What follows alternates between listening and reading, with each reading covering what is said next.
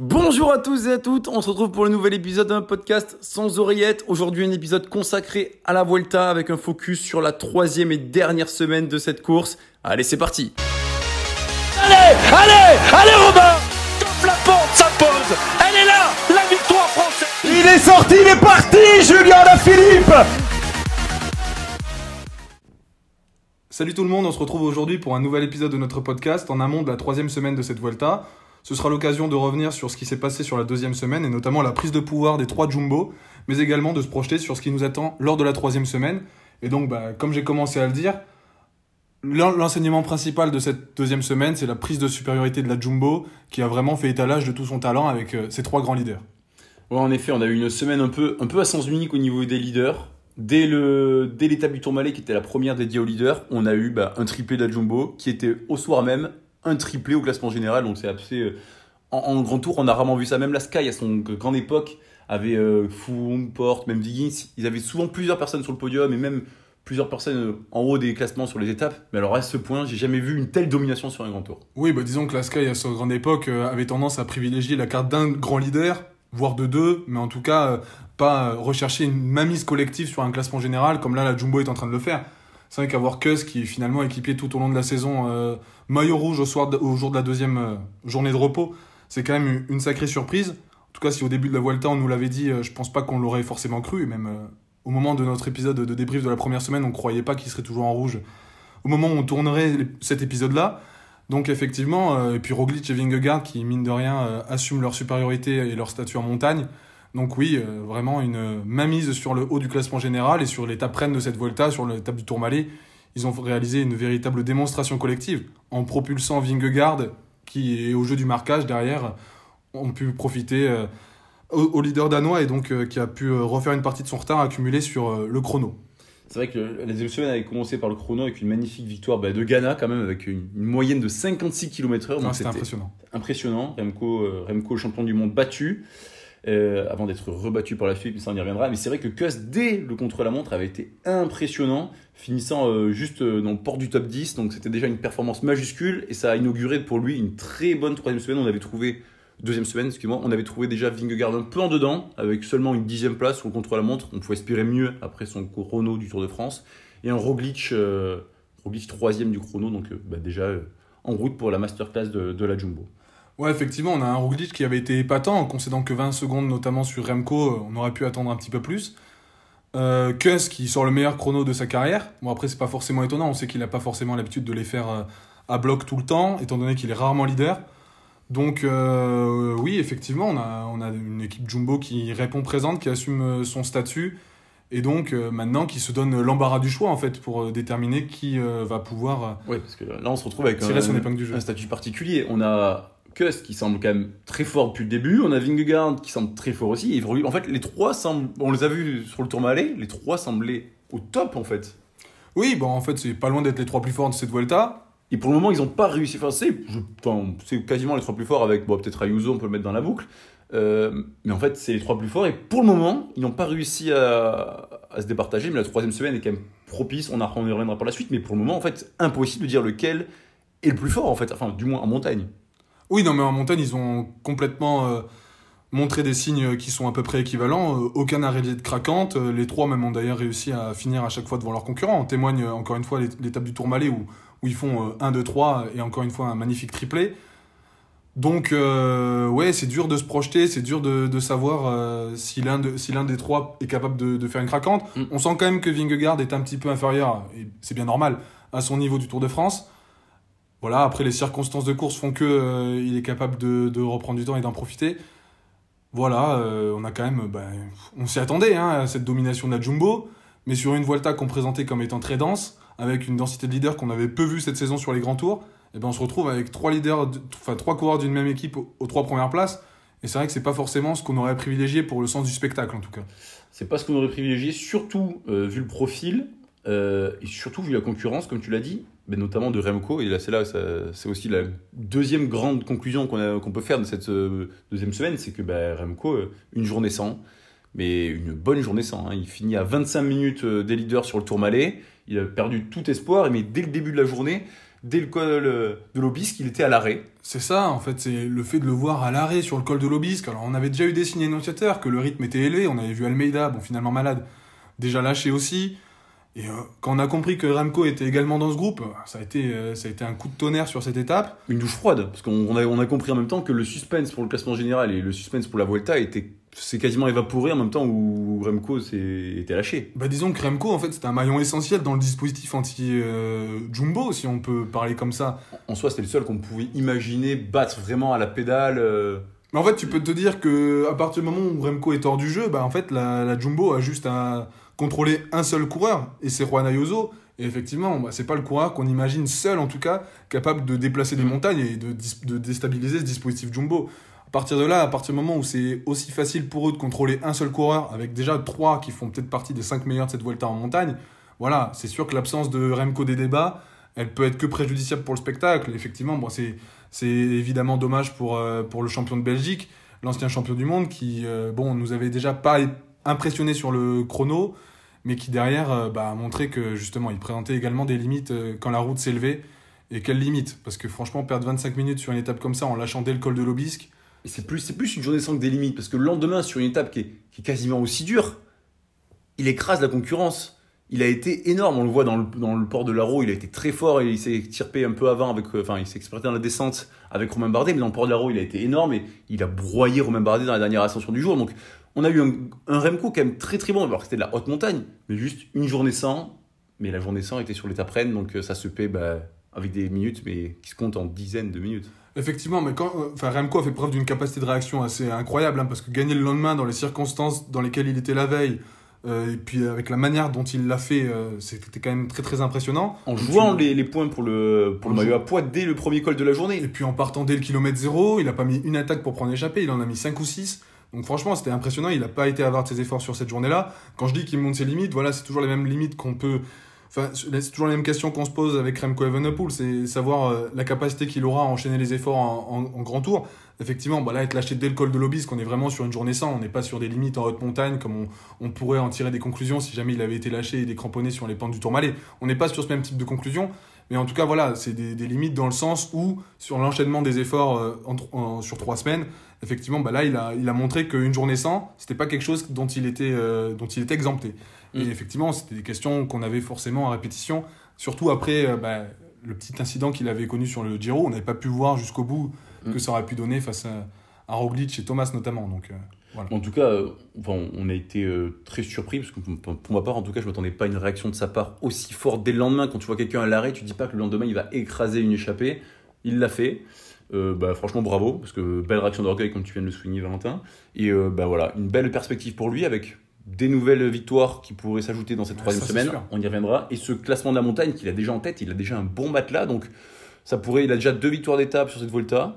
Quitter la Volta avec deux, trois, peut-être quatre victoires d'étape et un maillot à poids, ce serait un moindre mal, mine de rien. Mais en fait, on se rappelle un petit peu de l'année dernière, euh, Carapace avait été en difficulté sur la première semaine de la Vuelta avant de se rebiffer totalement et de finir en boulet de canon en remportant trois étapes. Donc, bah, le parallèle, il est, il est rapidement euh, facile à trouver.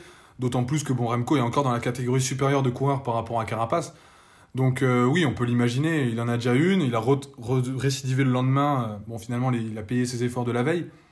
Donc, euh, oui, sur la troisième semaine, il, il aura un certain nombre d'occasions aussi pour, pour briller.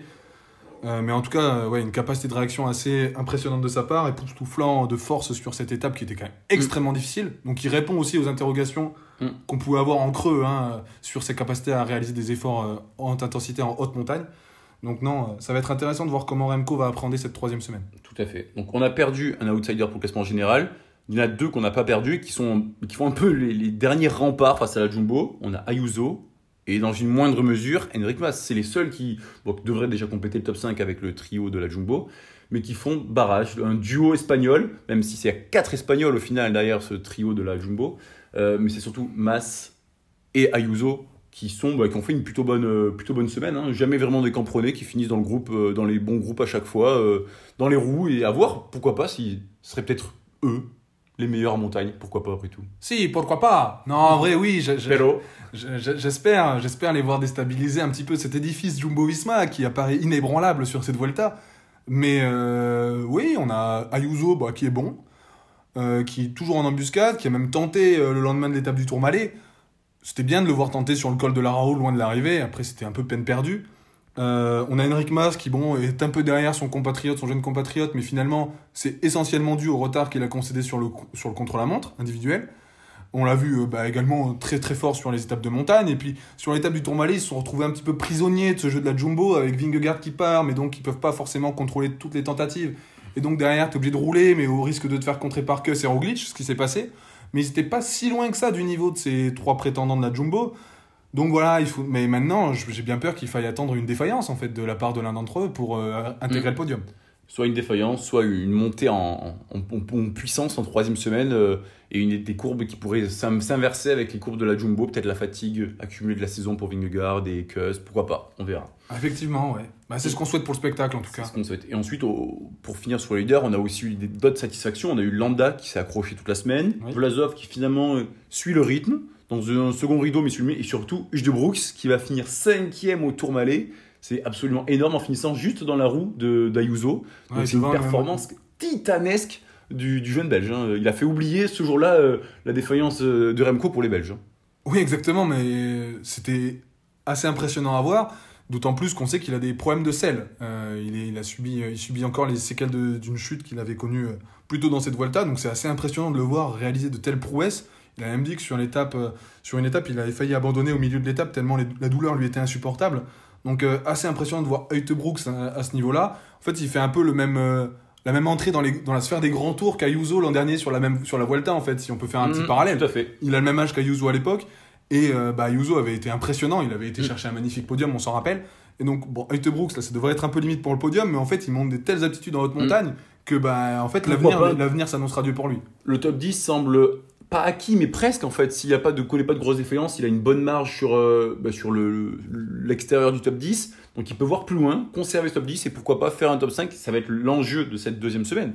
Enfin, cette dernière semaine, pardon, pour lui, c'est rester dans ce top 10. Exactement. Et pourquoi pas viser plus haut avec Vlasov, qui sont deux qui, bah, pourquoi pas mettre un Bora dans, dans, le, dans le top 5. Cette semaine, on aura donc en première étape, donc aujourd'hui, on a une course de côte, une étape très courte de 120 km qui finit sur une petite bosse, donc ça risque d'être euh, probablement pour des baroudeurs. Avant deux journées extrêmement difficiles, on a l'Angliru mercredi. Jeudi, on a une nouvelle étape très très difficile qui a un enchaînement de cols qui va être déterminant pour le classement général. Avant une étape toute plate euh, vendredi, une étape casse-pattes, baroudeur, quand même bien faire la Volta en étape 20 Ouais, c'est sûr. ce samedi, et on finira sur un sprint euh, royal en dernière étape, euh, une parade dans les, dans les rues de Madrid.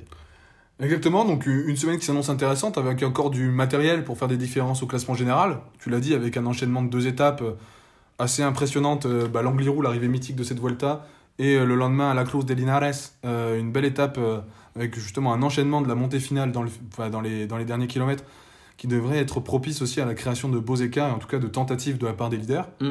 Donc euh, non, on a quand même un beau, un beau matériel, comme je l'ai Mm. dit, pour euh, revenir... euh, pour revenir potentiellement sur les Jumbo pour Ayuso et Mas notamment, et donc bon bah ça nous laisse aussi nous poser la question de qui Une va gagner cette Vuelta. La même question sur toutes les lèvres, qui va la gagner Parce que c'est indécis. Mine de rien, ça reste indécis. ça reste indécis. Moi, je pense qu'on a, on a, on a rien vu de ce qu'ils sont capables de faire en montagne. Cette troisième semaine va avoir des états de forme totalement s'inverser. Il va y avoir une difficulté, l'enchaînement de plusieurs journées difficiles. Donc, euh, je pense qu'on va avoir des écarts énormes qui vont être euh, totalement différents de ce qu'on a pu voir. Là, dans le Tourmalet, les, les 5 premiers se tenaient en 50 secondes, donc euh, même pas en 40 secondes. Donc, je pense que cette semaine va être celle de des gros écarts et la hiérarchie peut être totalement chamboulée. Et pour moi, c'est Vingegaard qui va en profiter et qui va l'emporter. Bah, moi, je suis pas aussi optimiste que toi. Je pense que justement cette supériorité au sommet du classement va profiter à un statu quo en fait, et justement que la Jumbo sera en mesure de tout contrôler et de garder la posture défensive qu'elle a adoptée déjà au lendemain de l'étape du Tourmalet, et même d'ailleurs sur l'étape du Tourmalet également. On avait vu Vingegaard partir et derrière Kuss et Roglic protéger les intérêts du Danois. Donc malheureusement euh, pour le spectacle, je pense qu'on va avoir euh, un schéma qui va un petit peu se répéter, même si effectivement sur l'Angliru on est sur un, un profil qui, qui tout porte à croire que les différences vont se faire de manière individuelle et que ça va être homme contre homme et que bon les stratégies d'équipe vont pas forcément rentrer en ligne de compte. Mais bon, mine de rien, on sait que l'Angliru, ça fait rarement des très gros écarts entre les favoris du général, vu les pourcentages démentiels. On est sur des, des vitesses qui bah, génèrent pas énormément d'écart. Donc, euh, le lendemain, bah, encore une fois... Vas-y au fait, qui va gagner? Bah, je pense que Seb Kuss va gagner cette Vuelta.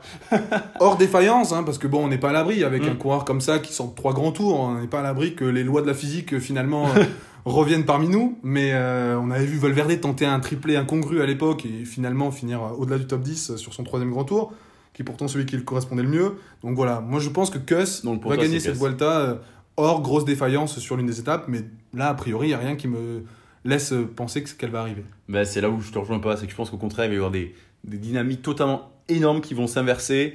Et je vois même que sortir de mon podium. Je, je vais te soumettre un podium, je te laisserai euh, le faire par la suite. On va se confronter nos idées. Bah, comme j'ai dit, ça va être Vingegaard. Euh, derrière, ça va être euh, Ayuso qui va aller chercher la seconde place devant Roglic qui va quand même maintenir sa, troisième place sur le podium.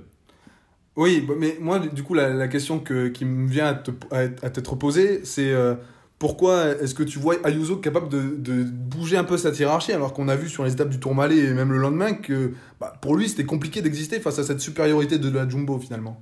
Mais parce que je pense qu'on va arriver sur des étapes qui vont plus du tout favoriser, euh, par exemple, le marquage ou les stratégies d'équipe. Notamment l'étape de l'Angliru. Ça va être chacun pour soi. Au pied de l'Angliru, bah, chacun avec son vélo et c'est le meilleur qui arrivera en haut le plus vite possible. Et je pense que Ayuso, il monte en puissance. Il est encore jeune. Je pense que la récupération, il l'a maintenant. Il a déjà fait un grand tour l'an dernier. On l'avait vu très bien finir aussi l'an dernier. Donc je pense que c'est son moment. Il a l'air en forme et surtout, il a dit qu'il allait tenter. Donc euh, moi, j'ai confiance en lui. Je pense qu'il va, je pense qu'il va aller monter sur la boîte et et pourquoi pas tout en haut Je pense pas, mais pourquoi pas tout en haut Mais qui, tente, oui, ça c'est une chose, je pense aussi qu'il va tenter. Euh, mais donc, si tu dis qu'il n'y aura pas de marquage, pourquoi est-ce que justement tu mets Vingegaard premier de, premier de ce classement général et pas forcément Roglic ou Kuss, qui justement, on imagine peut-être mieux se profiter du marquage, étant donné que, bon ben, enfin, non, on imagine Vingegaard plutôt gagner dans un scénario de marquage et à la pédale plutôt Kuss ou Roglic qui nous ont montré peut-être plus de garantie à l'instant T. D'ailleurs, on le voit, c'est les deux premiers du général. bah, J'imagine bien Vingegaard euh, être le meilleur, tout simplement, en montagne. euh, dans une, bah, sur les plus dures étapes. hein. On a l'étape de l'Angliru qui est la plus dure, un peu comme il a fait sur le Tour de France sur le col de la Loze. C'est là où, sur les plus durs, ce coureur va réussir à se mettre en avant. Et c'est là où il va réussir à mettre. euh, il adore les forts pourcentages. Il avait montré euh, dans le Tour du Pays Basque plus tôt dans la saison. Donc je pense que, je pense que cette Volta euh, est pour lui. Si sa forme ne décline pas, je pense que je pense qu'elle est pour lui. Et Ayuso en principal contenders et, et Kuss qui sort du podium. Je pas tout à fait convaincu justement par Vingegaard parce qu'on voit que sa forme en haute montagne elle est pas elle est pas bah, justement au- aussi présente que ce qu'elle pouvait être euh, ne serait-ce que sur le Tour de France. D'ailleurs euh, si on regarde le classement actuel il est, il est bien derrière ses deux acolytes. Euh, donc euh, effectivement bah, moi en tout cas si je devais bah, je vais je vais en venir à, podium. je vais en venir à mon podium. Mais si je devais en sortir un du lot ce serait Vingegaard mais moi je pense que pour pour connaître le podium final et ça me fend le cœur de vous le dire, mais je pense qu'il vous suffit d'ouvrir au moment où vous écoutez euh, ce podcast, et du coup ça peut être samedi aussi, hein. mais euh, une page Pro Cycling c'est de regarder le, classement qui, sera, qui est actuellement euh, inscrit, et je pense que du coup Kuss va l'emporter en profitant de ce marquage dont, que j'imagine se poursuivre, et Roglic deuxième, et devant Vingegaard, mais si jamais j'en imaginais avoir une défaillance, au vu de ce que j'ai vu des états de forme qui semblent se mettre en avant, euh, je pense que c'est Vingegaard qui peut sortir du podium, tout simplement parce qu'on le voit moins souverain que ce qu'on en a vu euh, faire. Et je pense que s'il était dans sa, dans sa grande forme en montagne, sur le Tourmalet, au moment où il est parti, il aurait créé des écarts bien plus conséquents. Donc au final, on, a deux visions totalement différentes cette troisième semaine. Avec toi, tu vois un, un statu quo et une supériorité de Jumbo qui va un peu freiner euh, les différences et même les attaques et bah, les trois meilleurs en fait quasiment. Et moi, je vois au contraire des états de forme qui vont être totalement différents. La troisième semaine qui va faire ses, bah, qui va éclore et qui va faire euh, la différence entre les, les différents prétendants. Bon, on va suivre ça attentivement dès, dès mercredi, dès demain. Ça devrait être, enfin dès aujourd'hui, ça devrait être un peu compliqué, mais dès, dès demain et l'Angliru, en effet, ça pourrait le faire. Mais sache que j'aimerais vraiment que ta, ta vision se, se réalise. Hein. Mais euh, honnêtement, là, de, de ce que j'ai vu des dernières étapes de montagne, j'ai vraiment du mal à y croire. Fais-moi confiance, euh, j'ai tout vu avant tout le monde. Oui, bon, malheureusement. Je suis actuellement le 17, euh, le 17, euh, 17 septembre et je connais le, le podium final et, et je voulais annoncer donc vous avez de la chance. Bah, écoute, donne-nous les numéros du loto en sortant sur Twitter. Je vous donnerai aussi tous les gagnants de la semaine, mais ça ce sera à la fin de podcast. Vous nous écoutez jusqu'au bout et en attendant, on peut aussi vous parler des autres étapes de ce qu'on va aussi voir cette semaine. Oui. On a aussi deux étapes plates. Oui, plate, qui serait dévolue au sprinter a priori. Même si bon, on est en troisième semaine, on l'a vu sur le tour, il peut tout se passer sur ces étapes-là. Je sais que toi, tu as petite propension à penser que sur, cette- sur l'étape 19 Ouais. notamment, on, on peut avoir des leaders qui seraient surpris. Ouais, l'étape 20, bon, c'est une étape. euh, l'étape 21, c'est une étape qui pourrait, qui va pas échapper aux sprinters parce que bon, c'est court, euh, les sprinters euh, veulent se bouquer. Mais l'étape 19 est déjà beaucoup plus longue. Il y aura eu deux étapes très dures. euh, les jours précédents avec l'Angliru et le lendemain une nouvelle étape avec un enchaînement de cols. Donc je pense que l'étape 19 va être pro- propice aux attaquants, un peu comme, bah, comme l'étape qu'a gagné Mohoric cette année ou même la veille Asgreen. Asgreen. Ouais, les deux ont gagné deux étapes qui bah, sont un peu similaires et on voit souvent, les étapes 19 des grands tours sont souvent des étapes dédiées aux attaquants avec des gros moteurs, pourquoi pas Ghana, Sobrero. Bon, je vous présentais mon prono tout à l'heure, mais c'est un peu comme ça que je vois cette dernière étape. Et enfin, la dernière étape, pour ma part, bah, le sprint, ça, je pense qu'on se rejoint là-dessus. Exactement. On aura sûrement quelques occasions pour les baroudeurs sur cette troisième semaine, euh, notamment l'étape 20, euh, ce que tu as présenté avec les différents murs successifs, les Mhm. 10 ascensions de la journée. Euh, sinon, oui, sur les, deux, sur les deux étapes plates, je te rejoins, même si je pense que sur l'étape 19, on, on a quand même un scénario d'un sprint qui, qui reste probable, mais oui, effectivement, on est sur une étape qui peut tout à fait convenir à, à des attaquants avec des équipes un peu fatiguées qui auraient du mal, avec les différents abandons dans leurs effectifs, euh, à contrôler. Et aujourd'hui, une étape, euh, une étape en baroudeur, même si elle est un peu courte, avec seulement 120 km. Normalement, un groupe devrait prendre un peu d'avance et, et gagner quand même devant les leaders. Oui, je vois aucune équipe contrôler ça. Euh, je pense que ce sera. Bon, c'est une course de côte comme la Vuelta nous, nous en réserve chaque année son lot. Et euh, ouais, on aura sûrement un groupe, mais je pense un gros groupe, hein, Mm. qui, s'isolera sur le plat et qui se disputera la victoire d'étape euh, sur, euh, sur la montée finale, qui est assez dure, mine de rien. Et donc, euh, voilà, un scénario Vueltesque. Scénario Waltesque. Ensuite, cette semaine, bon, on l'a dit, on était un peu déçus de cette seconde, de cette seconde semaine avec une telle domination. C'est pas vraiment ce qu'on aime voir sur les grands tours, surtout qu'on on est- on aurait espéré des, bah, un peu plus de suspense, Depuis d'autant qu'on n'en a pas l'habitude non plus. qu'on n'en a pas l'habitude. Euh, bon, qu'est-ce qu'on espère dans cette troisième semaine? Peut-être pas parler que du non plus de. On va en parler, mais il n'y a pas que le classement général dans la vie. La Volta, c'est aussi beaucoup plus que ça. Qu'est-ce qu'on en espère? Euh, Si tu dois me présenter euh, de tes attentes. Mais tu veux que je reparte sur le classement général? Parce que moi, ça cristallise quand même l'essentiel de mes attentes.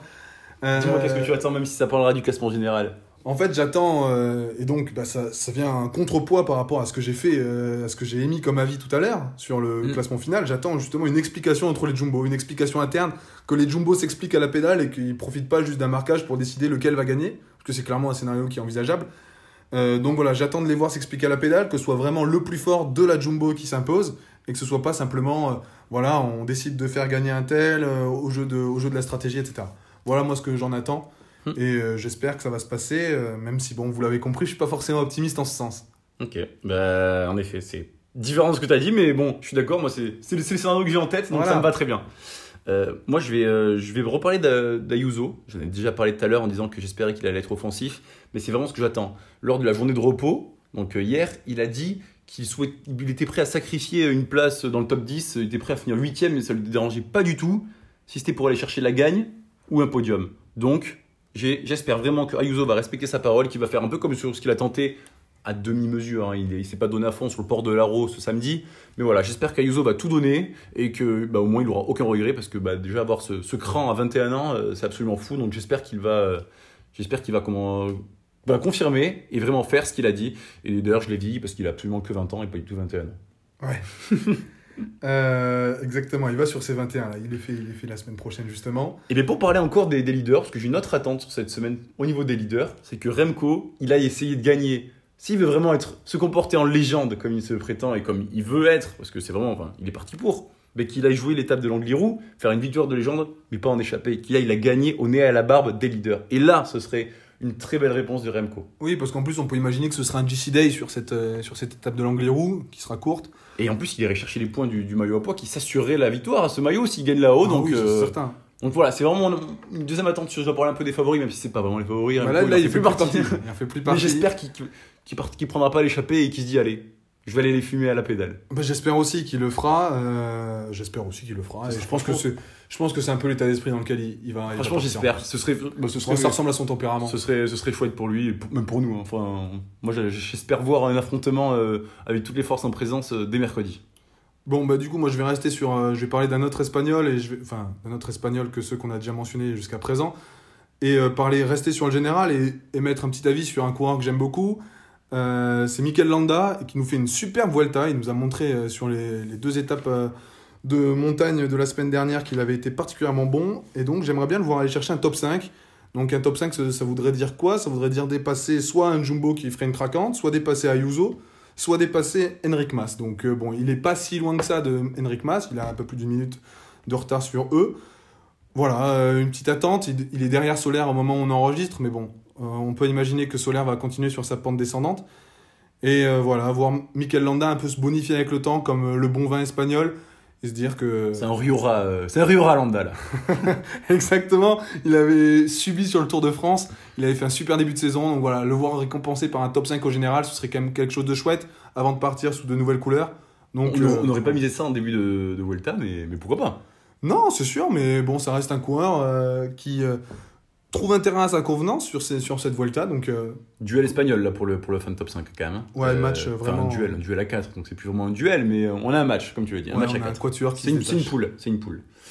Euh, Poule qui gagnera peut-être une étape, hein. c'est ça, Max Poule, mais ça on en parlera aussi tout à l'heure peut-être. ou vous de Pouls. Euh, et ensuite, bah, une dernière attente pour moi, c'est comme bah, je vous l'ai déjà dit à mon demi-mot tout à l'heure, bah, c'est l'étape 19. J'espère qu'elle va échapper au sprinter. Non pas que j'aime pas ça, mais, mais ces étapes-là où où il y a un petit duel, un petit mano à mano, où, où le, les sprinters essaient de rattraper les échappés, les échappés qui mettent toujours des, costauds dedans, qui, vont au bout, avec, bah, comme, on- comme l'a dit, un peu à la Asgreen ou à la Mohoric, bah, moi cette fois-ci, pourquoi pas des, des Ghana, des Sobrero, des, des, des Cataneo, des, des Pedersen, voilà, des, des coureurs comme ça, un peu puissants et qui vont gagner. Et je pense que ça va être le cas. T'as tes attentes, si elles se réalisent, je serai le plus heureux des hommes. Et ça, je pense, ça viendrait repimper un petit peu cette Vuelta qui, pour l'instant, Un peu Euh, morne. Ouais, est un peu insipide dans, dans ma bouche. Mais en tout cas, voilà. Bon, t'as parlé de l'étape 19. Moi, je vais juste me projeter sur le lendemain. Ce sera ma dernière attente. Euh, l'étape 20, on vous l'a décrite, hein, c'est euh, un nombre d'ascensions as- absolument délirant. 10 ascensions qui sont jamais très très longues et jamais très très pentues. Euh, bon, a priori, un jour destiné aux échappés. Moi, ce que j'espère, c'est si jamais les écarts sont pas forcément figés au classement général, c'est voir un des coureurs en embuscade pour un podium ou même la victoire finale mettre un, chantier monumental sur cette étape et justement essayer de bouleverser un petit peu le sort qui serait euh, a priori euh, dévolu au classement général et justement tenter de, des rebondissements et des redressements de situation.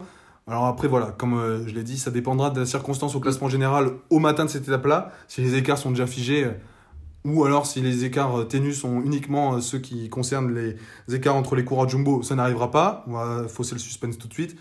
Mais voilà, ça reste un, un terrain assez casse-pattes, avec 4000 mètres de dénivelé, même plus, euh, donc euh, pourquoi pas essayer de voir des différences qui seraient réalisées entre prises de loin. C'est vrai que l'étape est très bien tracée, c'est déjà la plus longue. Hmm. 200, 207 km, c'est rare d'ailleurs sur la Volta que ça dépasse 200 km. Alors 207 km, 4400 mètres de dénivelé, c'est un super chantier, mais j'ai peur que bah, la force collective de la Jumbo, ils risquent d'avoir encore le, le vainqueur du. Enfin, le, le maillot rouge au matin. S'ils l'ont pas, là c'est un feu d'artifice, mais j'ai peur qu'il l'ait encore le maillot rouge malheureusement. Donc euh, bah, que, cette, que cette étape soit un poil décevante, mais bon. euh, mais bon, franchement, on peut se régaler. Pourquoi pas encore un Français qui lève les bras sur cette 20e étape comme Champoussin l'avait fait, euh, l'avait fait il y a deux ans. Exactement.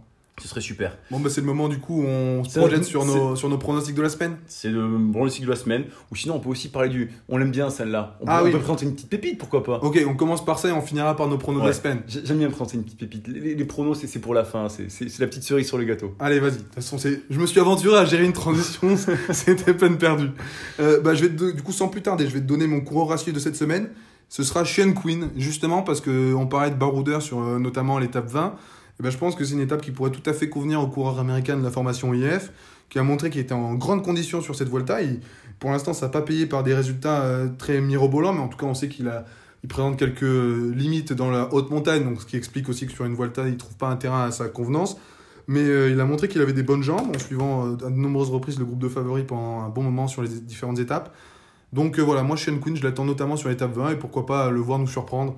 C'est difficile de trouver des débusqués, des, coureurs à suivre sur euh, une troisième semaine de grand tour. Tous ceux qui sont à observer nous, se sont déjà révélés. Donc euh, voilà, si je devais en citer un, ce serait le coureur américain. Très bien. Mais pour ma part, je rester aussi sur un petit jeune, un petit jeune français. Donc Hugo Page.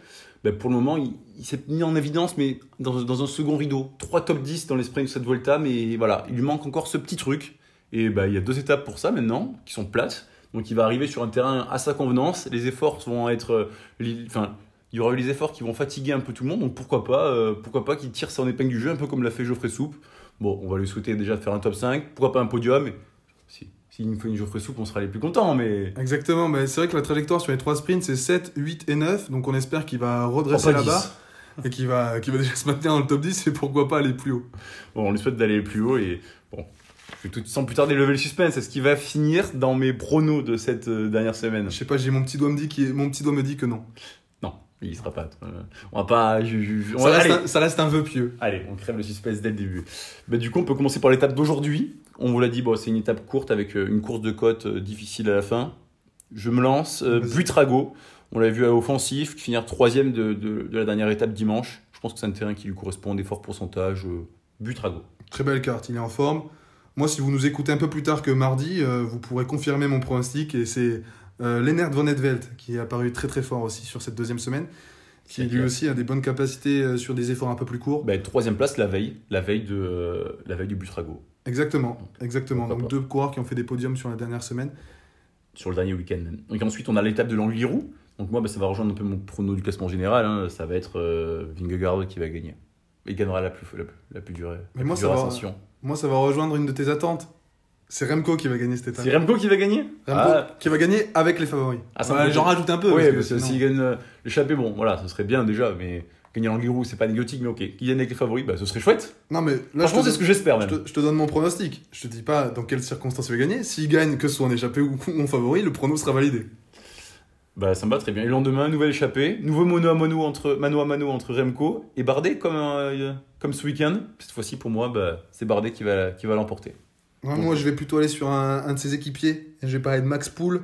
On l'avait vu en dedans sur la première semaine et il revient au- sur le devant de la scène au fur et à mesure sur cette Vuelta.